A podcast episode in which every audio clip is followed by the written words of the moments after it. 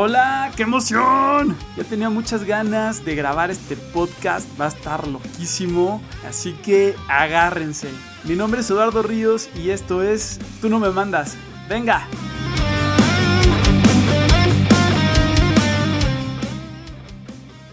Y pues va a estar muy loco porque este programa, la idea de lo que vamos a, platicar el día de hoy, salió de uno de esos debrayes que uno tiene a las 3 de la mañana. Y bueno, les pregunto, ¿tú qué has pensado debrayado ahí a las 3 de la mañana en tu cama mientras está todo oscuro? Y mientras estaba ahí despierto, me llegó al, pensamiento todos estos memes donde pues, se bromea acerca de tú a las 3 de la mañana, ¿no? Y un niñito con un crucifijo. O este, el diablo ese selfie a las 3 de la mañana y tú al fondo. O de repente tú a las 3 de la mañana con mucho miedo y abajo de tu cama el demonio preguntando, ¿estás bien?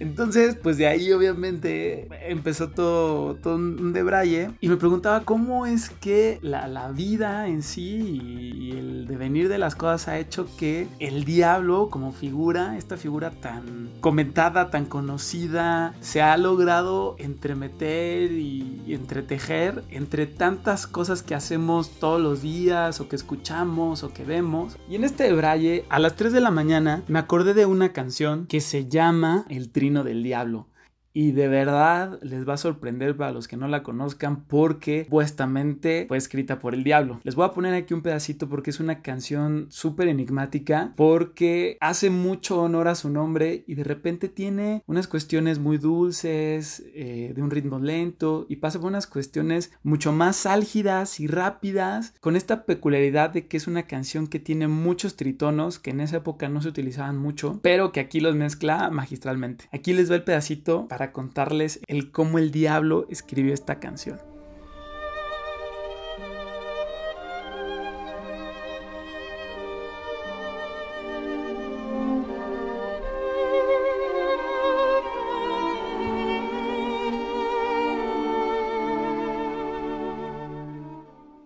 Bueno, ahorita les voy a contar cómo se tuvieron que entrelazar muchísimas cosas para que exista esta pieza y yo pueda estar platicándote de esta canción. La cosa es que su autor, Giuseppe, según sus padres estaba destinado a ser un fraile franciscano, lo cual hizo que, pues bueno, le dieran algunas nociones de música, pero realmente él, él, tenía otros planes. Ojo, quédense con el dato de que de niño sus papás querían que fuera fraile franciscano. Solo les voy a dar una fecha para que se imaginen un poquito el contexto de Giuseppe. Él nace en 1692. Bueno, la cosa es que él estudió derecho, vio que tenía habilidad también para el esgrima, al grado de que quería irse a Francia para dedicarse profesionalmente al esgrima. Pero ¿qué pasó? Se le atravesó el amor. Él conoce a una mujer llamada Elisabetta, la cual era una mujer pues de clase baja. Y obviamente como en telenovela mexicana, cual María Mercedes, su papá se oponía a ese matrimonio porque ella era una mujer pobre. Y pues era otra época, tal vez comillas, él no era tan rebelde como para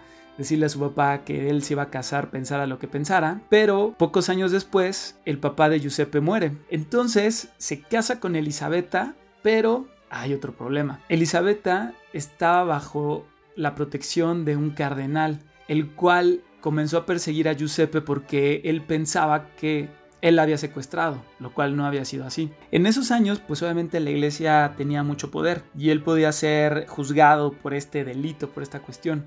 Entonces él, él decide huir a diferentes partes cuando finalmente llega con un pariente al convento de San Francisco de Asís. Imagínense, de repente esta orden en franciscana a la cual él no quiso entrar, ahora le daba, le daba cobijo a través de un pariente. Y es estando ahí que empieza a perfeccionar sus habilidades musicales, específicamente con el violín. Y es ahí, mientras permanece resguardado, que una noche, mientras él dormía, sueña con el diablo. Él sueña que el diablo se convierte en su sirviente. Y claro, como todo buen ser humano, empieza a pedirle cosas y deseos y el diablo se los cumplía, dice él, magistralmente y casi casi antes de que él siquiera los pudiera decir. Y en este ego y en esta cuestión tan humana de probar quiénes somos y él sintiéndose, porque cabe destacar que él era una persona con un ego bastante grande, le, le da su, su violín al diablo y le dice, toca algo para mí. Obviamente el diablo siendo el diablo, pues claro que sabe muchísimas más cosas que cualquiera de nosotros, ¿no? Suponiendo que el diablo es esta figura o este ser, como lo imaginamos en el, en el colectivo en general, ¿no? Este, porque seguramente hay alguien a decir, ay, pero el diablo no sé qué, o sea, dependiendo de la creencia de cada quien tiene más o menos poder, ¿verdad? Pero bueno, en el general, supuestamente sabe que más que cualquiera de nosotros, ¿no? Entonces, porque obviamente pues lleva más siglos que nosotros en la existencia. Entonces, obviamente pues el diablo sabe más, mucho más que Giuseppe y empieza a tocar una pieza de tal maestría y de tal belleza que, que Giuseppe no, no, no lo puede creer. Y es tal su sobresalto que termina por despertar.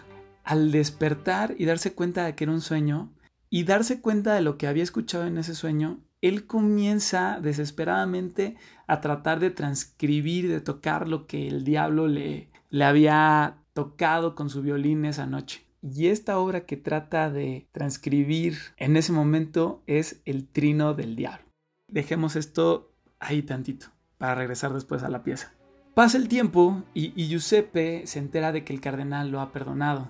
Y entonces decide terminar su ocultamiento y sale nuevamente al mundo donde comienza a hacer grandes cosas como violinista y se vuelve uno de los violinistas más famosos del mundo. Y pues realmente esta obra sale a la luz y empieza a tocarse muchos años después, pero él le cuenta a un amigo astrónomo de este suceso que él vivió tiempo atrás y que es de donde él y que es en el momento en el que él compone esta canción. Entonces, también es un poquito irónico el cómo de pronto algo que compusiste en tus inicios pueda convertirse en tu pieza más sonada y más famosa en toda la historia. De la cual les pongo este pedazo, que a mí en lo personal tal vez la parte que más me encanta, por esos cambios y esa violencia al estar tocando el violín.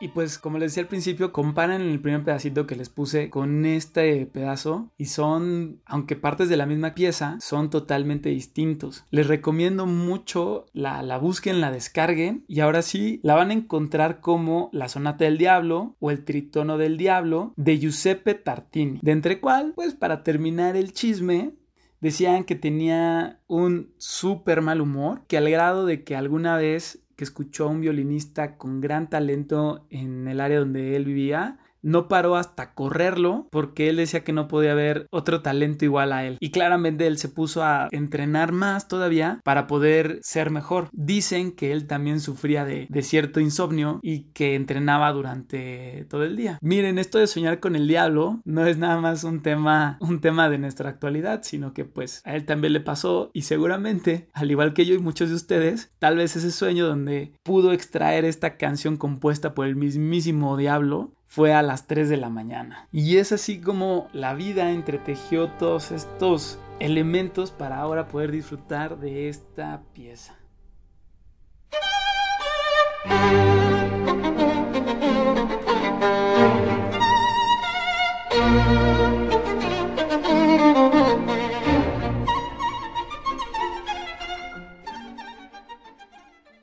Bueno, y siguiendo hablando sobre cómo la vida, el destino, o como sé que ustedes lo, lo, lo, abarquen, el universo, cómo tiene esta manera de entretejer cosas tan distintas para lograr un resultado. Les quiero contar la historia de una canción que me gusta mucho, pero esta no es la historia de cómo llegamos a esa canción, sino la historia que cuenta esta canción. Esta canción narra la historia de un tresista que para los que no sepan qué es un tres, es un instrumento cubano que viene o se deriva de la guitarra y que suena más o menos así, para darles un poco de idea.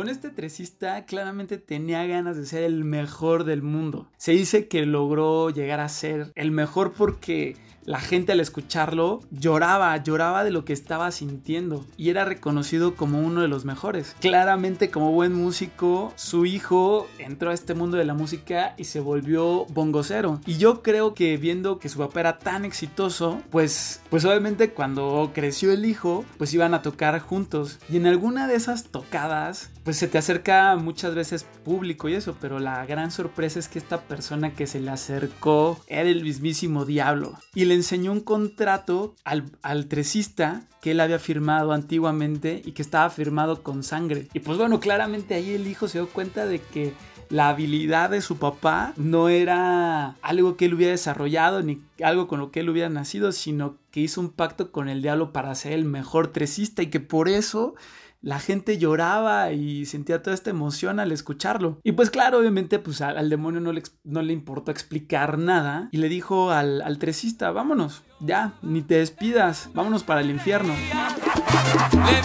El hijo, sorprendido, con el miedo de que se fueran a llevar a su papá al infierno, le dijo esto. Mi alma por el alma de mi papá, tú y yo en un duelo de bongo. Y entonces imagínense cuál sería la sorpresa que el diablo aceptó. Y pues como dijo el hijo, tú y yo en un duelo de bongo, y pues justo enfrente de él apareció un bongo perfecto hecho en oro, totalmente afinado. Y pues claro, como todos en nuestro imaginario tenemos, pues es el diablo y pues por consecuencia, dentro del imaginario de cada quien, al menos el general, pues tiene poderes. Eso es lo que es esta historia. Y pues de repente apareció anunciadores, toda una audiencia para presenciar este duelo de bongo. Y en eso el papá se persinó. O sea, imagínate la, la, contradicción, ¿no? De pronto recurres al diablo para hacerte el mejor tresista y cuando te ves en problemas, de repente te persinas, ¿no? O sea, es como de estas contradicciones de, que tenemos a veces los, los seres humanos. Y como pues realmente todo estaba pasando tan rápido, le dijo a su hijo. Que fuera afilando, fuera apretando el bongo, empezar el afinando el bongo. O sea que, híjole, él ya había hecho otro pacto. Y ahora sí el papá más que temer por él, pues temía por su hijo. Pero imagínense la tensión del momento de estar apostándose el hijo, su alma y la de su papá. Y el papá viendo a su hijo dar la cara por el papá. Y entonces arranca el duelo de bongo. Que en esta canción suena algo así.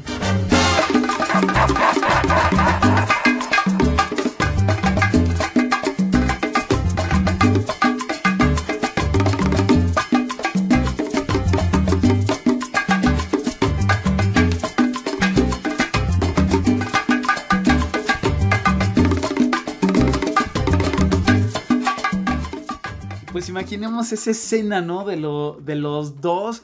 El diablo por su parte con su maestría, con su bongo hecho en oro perfecto, pues compitiendo con un simple ser humano que había apenas en ese momento afinado su bongo, luchando por el alma de su papá. Debe ser una escena estas de final de película con la tensión, pero a la vez es de esas cuestiones, de esas veces que dices, tengo un momento, tengo un disparo, no hay más. Y pues los dos ahí compitiendo, pues imagínense, pues cualquiera creería que el diablo sería el mejor, ¿no? Cuando el duelo terminó, la gente empezó a aplaudir y el anunciador, ¿qué creen que dijo? Pues que el muchacho había ganado. Y pues obviamente el papá y el hijo estaban con lágrimas de alegría y el diablo sin decir nada enseguida se marchó y en la oscuridad desapareció. Y es extraña la historia de esta canción, ¿no? Porque ¿cuándo te ibas a imaginar tú que al pedirle un favor a través de un pacto al demonio, ibas a condenar tu alma y que mucho tiempo después, tu hijo, que se volvió músico gracias a que tú pudiste lograr sobresalir como tresista sería el que te salvaría de ese pacto que tú hiciste, ¿sabes? Es como súper loco el de cómo devienen las cosas. Y pues también nos da por ahí una, una leccioncilla. Bueno, yo quiero tomar este pedacito de que, que no importa si, si hay alguien que tenga el mejor instrumento, las mejores condiciones, o ya es un tal vez alguien muy reconocido en su área, siempre puede haber gente que aunque no tenga las mejores herramientas, condiciones, dinero, etcétera, con esfuerzo, con lucha, con talento, puede llegar a, a ser igual y mejor que esta gente que tal vez lo tenga todo o que ya haya logrado cierto nivel. Realmente creo que lo emocionante de esta canción es que este hijo, pues con este deseo de salvar a su padre, logró romper esa barrera. Y espero les haya gustado esta canción, se llama Duelo de Bongo y es de Orquesta La Excelencia. Descárguenla, les va a encantar escucharla completita. Y la verdad es que para bailar está súper buena. Y si no te paras a bailar, de menos vas a sentir ahí que, que la pompita se te mueve. Y en este cómo se voltean las cosas, quiero que escuchen este pedacito de canción para hablar de una mujer que merecería tres podcasts seguidos hablando de ella por lo que hizo, por lo diferente y por el legado que para muchos puede ser desconocido, pero hoy lo traeremos tantito a la luz. Los dejo con esto.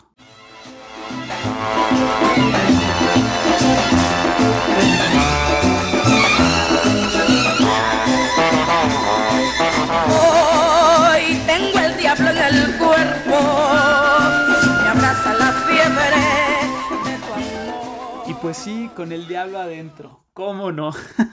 Y pues sí, con el diablo en el cuerpo, literal, y lo digo literal por lo que les voy a contar, nos canta The Queen of the Latin Soul, La Lupe. A mí me encanta mucho esta cantante porque de verdad es única es algo como de verdad muy pocas veces visto o tal vez nunca visto porque cuando le escuchas por primera vez la verdad es que sí te llama mucho la atención su manera de cantar, pero cuando la ves en videos de cómo actuaba en el escenario y lo que hacía, te vuela los sesos. Ella al estar actuando en el escenario se quitaba la ropa, se quitaba las pulseras, los collares, se jalaba el pelo, se pegaba en el pecho, aventaba los zapatos al público, le pegaba a la gente de, de su misma orquesta, de su mismo acompañamiento y comenzaba a bailar y a moverse de una manera que de verdad parecía que estaba en un trance, tal cual. Y tanto en su época como hoy, yo creo que te das cuenta que no es un montaje ni que es como ahora muchas personas dicen, ay, es un inventado, es una inventada. De verdad es algo que ella tenía porque era una explosión de energía sin fin que ella traía por dentro y que cuando cantaba se conectaba con esa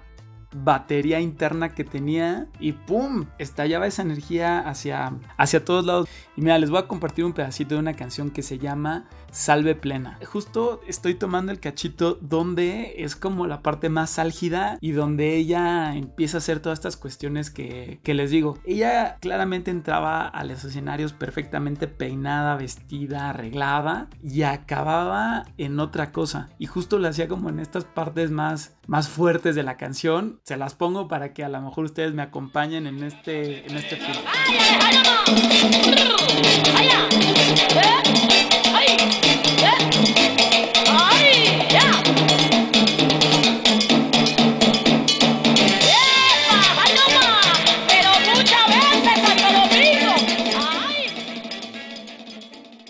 Y pues será que realmente tenía el diablo adentro o qué era lo que hacía que esta mujer cantara, bailara de esta manera. Bueno, es una cantante cubana y realmente tendría el diablo adentro. Bueno, les voy a contar un poquito para de pronto entender cómo la vida otra vez fue entrelazando y jalando ciertas cuerdas para que lleguemos nosotros a tener la música de esta mujer y su historia que de, que de verdad es sorprendente como, como, artista. Ella nace en Santiago de Cuba, su papá le pide que si ella quiere ser cantante, bueno, pues que primero tenía que estudiar eh, una carrera. Ella la, la, la, empieza a estudiar, pero pues empieza un poquito a dividirse entre entre estudiar la, la, carrera para ser docente y entre seguir con el tema de la música. Y el papá le dice, oye, o es una o es otra. Y ella desde esa época era tan impetuosa, tan desbordada, que pues ella terminó las dos. Pero bueno, ella realmente lo que quería era ejercer el, ejercer el canto y entra en concursos, empieza ella a, a desarrollarse como cantante. Vale la pena decir que en esa época había una artista española que se llama Lola Flores, la cual, si ustedes pudieran ver videos de ella, también se ve cómo se desgarra en el escenario haciendo gestos, movimientos, como un tallándose la ropa que tal vez pueda devenir mucho o que tal vez pueda venir mucho de, esta cantante, eh, el, actuar de, de la Lupe. Ella perteneció a un grupo que se llama Tropicuba, donde terminó de aprender esta cuestión habanera, ritmo antillano, como esta cosa desbordada de, de, botar la energía hacia enfrente. Pero, pero, como todo tiene un, pero en, esta vida, el jefe de grupo, el jefe del grupo que se llamaba Jojo, eh, era su pareja y la golpeaba y la verdad es que no la trataba muy bien, se dice que hizo que ella abortara un par de veces y con el tiempo entró una nueva cantante y terminó votando a la Lupe. Todo esto terminó en una pelea a golpes entre ellos y al final ella se fue diciendo, yo te voy a demostrar que soy más que tú y que puedo crecer mucho más que tú. Y pues sí, claro que lo hizo porque ella fue destacadísima. Ella siguió avanzando en su carrera adquirió un predio donde hizo un pequeño club nocturno. Y pues bueno, esos años en los que ella comenzó a desarrollarse y llegaron a verla figuras como Picasso, que la llamó literal genio, y Jean-Paul Sartre, que la llamó animal musical. Imagínense que estas dos personalidades tan grandes ya la veían con, con todo esto. Pero llega la revolución y pues todo el mundo artístico se ve simbrado en Cuba porque pues había mucha represión, había que ser parte del régimen y todo lo que no estuviera a favor del régimen y de ciertos estatutos y de ciertas formas de conducirse era mal visto. Entonces, algo que ella no quería que le quitaran era su, su libertad, porque a inicios del régimen ella empezó a ser un poquito mal vista de cómo una mujer sale en televisión quitándose la ropa, aventando las cosas, cantando de la manera en que ella cantaba. Ella se dio cuenta de que ella no iba a tener lugar en ese régimen y decide salir. Pasa por México, pero se da cuenta que México no es un lugar donde ella pueda desarrollarse y cantar al público que ella quisiera y hacer lo que ella trae en, su alma y su corazón. Entonces yo no sé si realmente como dice su canción y que fue su primer álbum, realmente ella tenía el diablo adentro. Yo creo que era más este fuego y esta pasión por vivir desbordada y yo creo en gran parte por mucho de lo que había vivido. Porque para sumarle, ella tenía una madrastra que verdaderamente la trataba bastante mal. Y pues como decía, ella no encuentra en México ese lugar. Y entonces parte de México a Nueva York, donde ella piensa que realmente puede desarrollar todo lo que traía. Y sí, realmente allá logró desarrollar todo su potencial hasta estallar. Logró ser una mujer muy rica. Allá en Nueva York es donde la bautizan como The Queen of Latin Soul. Llega a ser durante mucho tiempo mancuerna con Tito Puente. Ustedes pueden encontrar muchísimas canciones que, que graba con él, con ella cantando. Y todo este éxito la lleva a ser pues bastante exitosa, muy reconocida y a ganar tanto dinero que logra comprar una mansión lujosísima. Ella se casa con un hombre que tiempo después sería diagnosticado con esquizofrenia y tiene un hijo. Obviamente, pues al ser desbordada tanto en el canto como en en, todo su actuar artístico, pues así era en la vida real. Ella era bastante desbordada en esta cuestión de los lujos y vivir una, una vida exótica. Pero, otra vez hay un pero, pasó que la disquera fue comprada por Fania All Stars y la cantante que ellos tenían como figura femenina principal era, Celia Cruz, por lo que ella sale de la disquera y es un poco donde comienza su declive.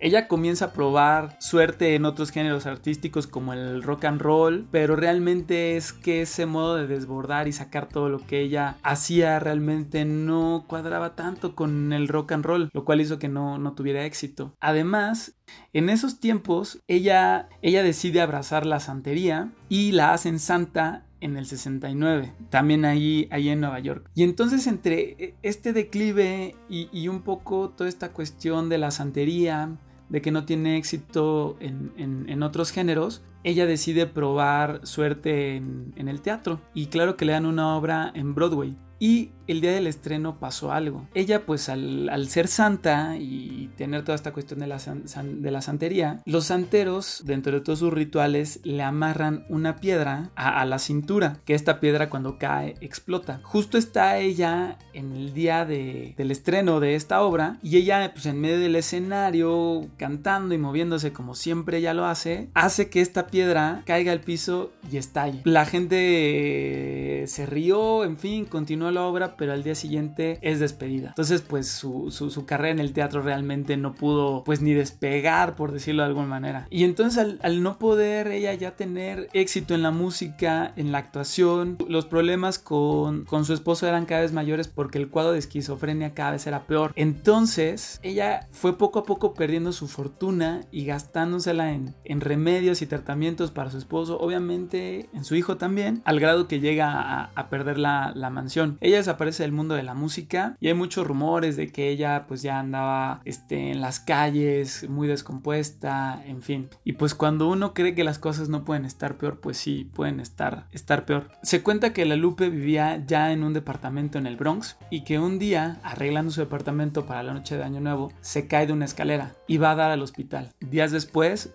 sale la Lupe en una silla de ruedas y pues qué más podía salir mal. Se dice que una de las noches, una de las velas que ella prendía para sus santitos, provoca el incendio de su departamento. Después de todos estos sucesos, resumiendo un poco esta historia, ella descubre a los evangelistas. Y es ahí donde su vida nuevamente tiene otro giro. Y de pasar de tener el diablo adentro, de desbordarse, de estallar en el escenario, de haber tocado con Tito Puente, de ser una persona millonaria con miles de vendidos, a esa tragedia que, que pasó un poco acompañada de la santería, ahora la Lupe en el punto más profundo y tal vez más oscuro de su vida, conoce el Evangelio y conoce a Jesús a través de los evangelistas. Y su vida se vuelca a Dios. Y ahora la Lupe, hay videos donde ustedes la pueden ver en alabanzas, en discursos, ya sin maquillajes, ya sin todo este ornamento que ella que ella ostentaba como este animal musical ya era una Lupe totalmente austera, pero que seguía teniendo este diablo adentro. Y digo diablo entre comillas, creo que, creo que se entiende la, analogía, donde en estos discursos ella, a pesar de, de, alabar a Dios y de hacer todas estas alabanzas, se le notaba con este fuego adentro y parecía esos mismos cantos del inicio, pero ahora con esta cuestión evangélica. Y pues no, no crean que la vida de la Lupe pues terminó solamente ahí. Tuvo un destello más cuando Pedro Almodóvar hizo una película que se llamó Mujeres al borde de un ataque de nervio, donde incluye temas de la Lupe. Y ahí fue cuando la Lupe, a pesar de todo lo vivido, conquista España. Y es ahí donde se ve que ella era tan peculiar y tan particular que ese trabajo que hizo alguna vez, siendo tan auténtica, continuaba sorprendiendo a mucha gente. Irónicamente, la Lupe fallece sin hacer realmente gran ruido, sin que hubiera gran publicidad en los medios. Algunos periódicos la, la, publicaron, pero lo que dejó detrás y que hoy lo podemos escuchar es, es tremendo. Les recomiendo mucho que,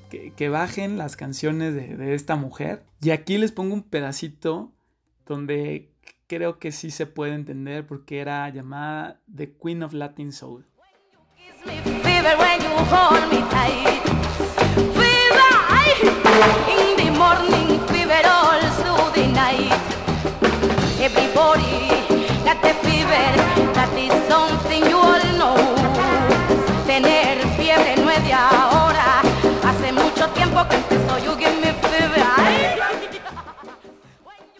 Y aunque ya lo dije, es extraordinario cómo una persona pasa de tal vez una vida muy austera en Santiago, esa hambre por, por lograr cosas y salir adelante la hace viajar y convertirse en una mujer extraordinaria, rica, tener todo lo que siempre quiso y de nuevo volver a esta etapa de austeridad, de tantas cosas materiales, pero sí llena de tantas cosas vividas. También cómo, cómo pasó de tener su primer disco con este nombre de, con el diablo en el cuerpo, pasar por la santería para acabar formando parte del grupo evangelista y alabar a Dios hasta el último día de su vida porque ella lo menciona que, que Dios la ha salvado, que Dios la ha hecho ver una nueva vida. Oye, carbonero, me dijeron que eso y que te pasó y que porque seguir y que mis huellas, ay.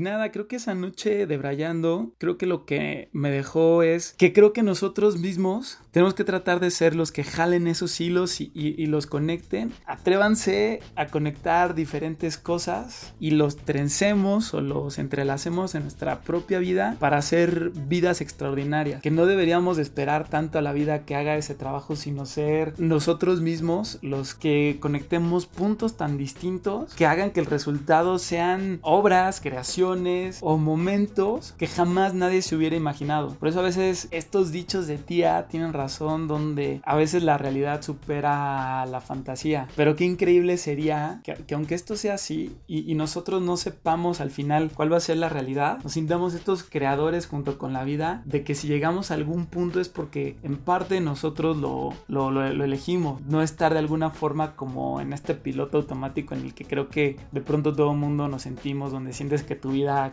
vida. Y para aquellos que estén diciendo, ya mucho choro, pues sí, pues hazlo tú también.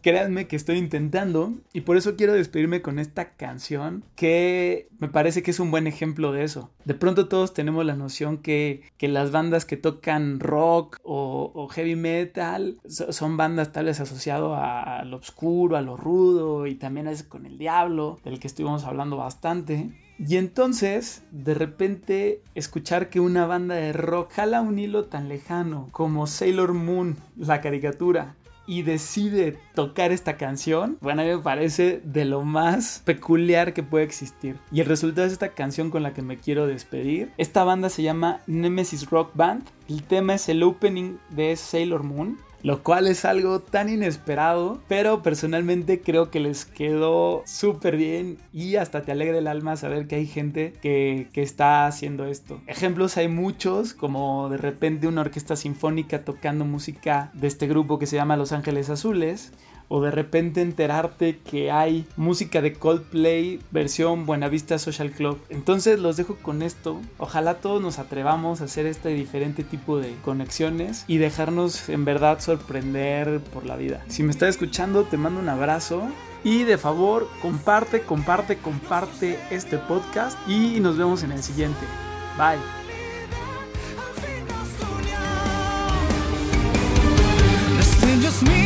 una constelación cuando uno aún